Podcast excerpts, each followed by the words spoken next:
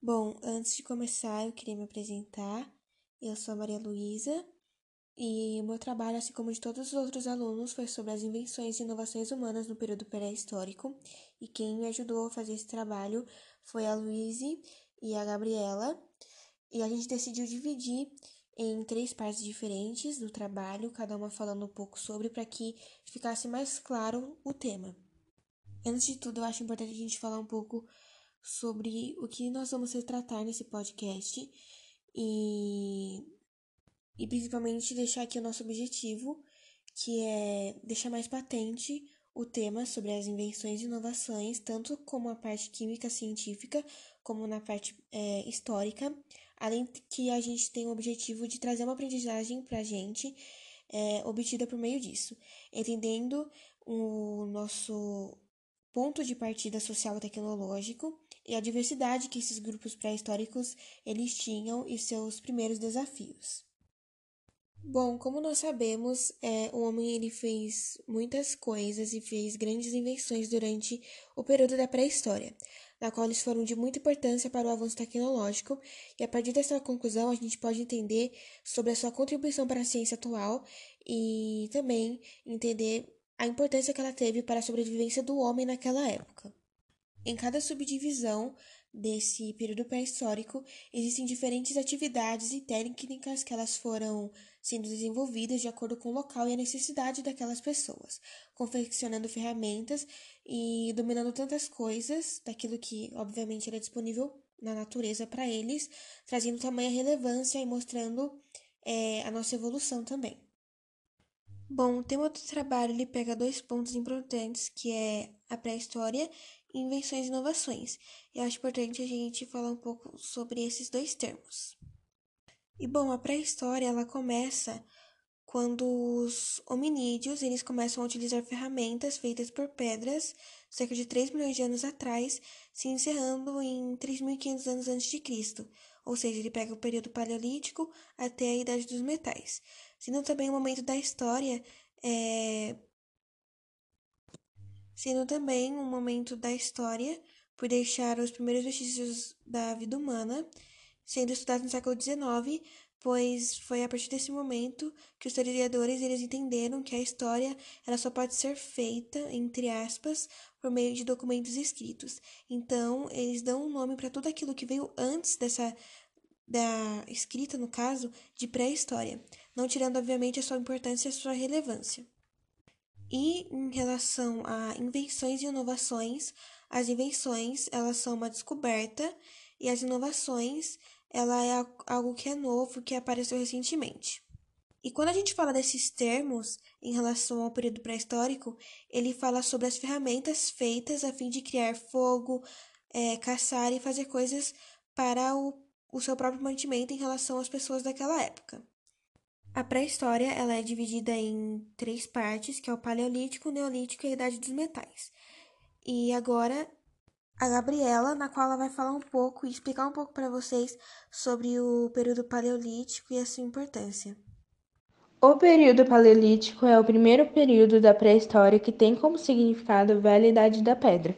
E, uma vez que a pedra era a principal matéria-prima utilizada na confecção de ferramentas, ele é um dos períodos mais longos da história, a partir do aparecimento do homem por volta de 4,4 milhões de anos até de 8 mil a.C. Isso é, na média de 99% do tempo da existência da sociedade humana, sendo dividida em dois tempos, inferior e superior. Nesse período foram feitas as primeiras ferramentas sem muita sofisticação. As ferramentas serviam para coletar frutas, raízes, construir pequenos abrigos ou matar algum animal. A pedra foi a principal matéria utilizada.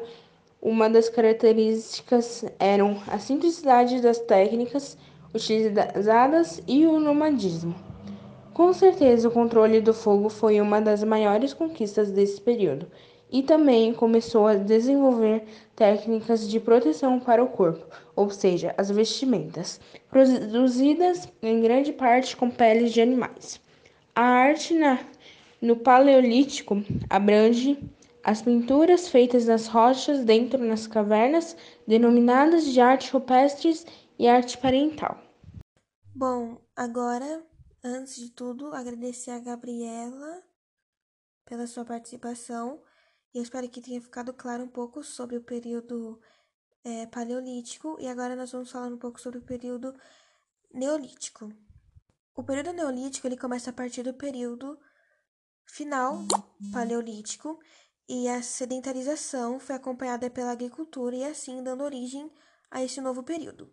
Sendo compreendido entre 10 mil e 4 mil anos antes de Cristo, essa palavra neolítico ela tem o significado de pedra nova ou idade da pedra polida, em que ocorreu a chamada revolução é, agrícola. A partir desse momento, a gente consegue perceber uma diferença entre um homem da época paleolítica para o homem no contexto neolítico. E uma das grandes diferenças na qual é percebida é que o homem ele deixa de ser neolítico, ou seja, ele se torna sedentário, passando assim a se fixar em apenas um local. E para que essa fixação ela pudesse acontecer, ela houve um amparo entre a agricultura e a domesticação de animais. Sendo assim, o desenvolvimento agrícola e a criação de animais, elas permitiram e possibilitaram a sedentarização desses homens.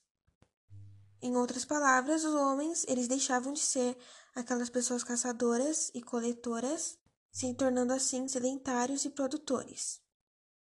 E com essa sedentarização, ela fez com que surgisse uma série de comunidades, podendo chamar também de núcleos populacionais. E essas comunidades, elas eram coletivistas, ou seja, a terra ela era um bem coletivo.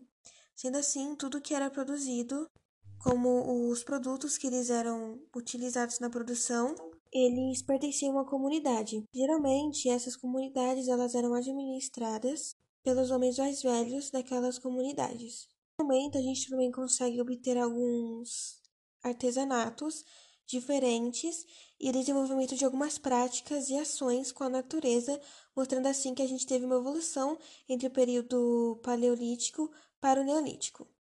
Bom, como a gente falou, os, os instrumentos que eram, que eram feitos a partir desse momento, eles eram feitos de pedras polidas.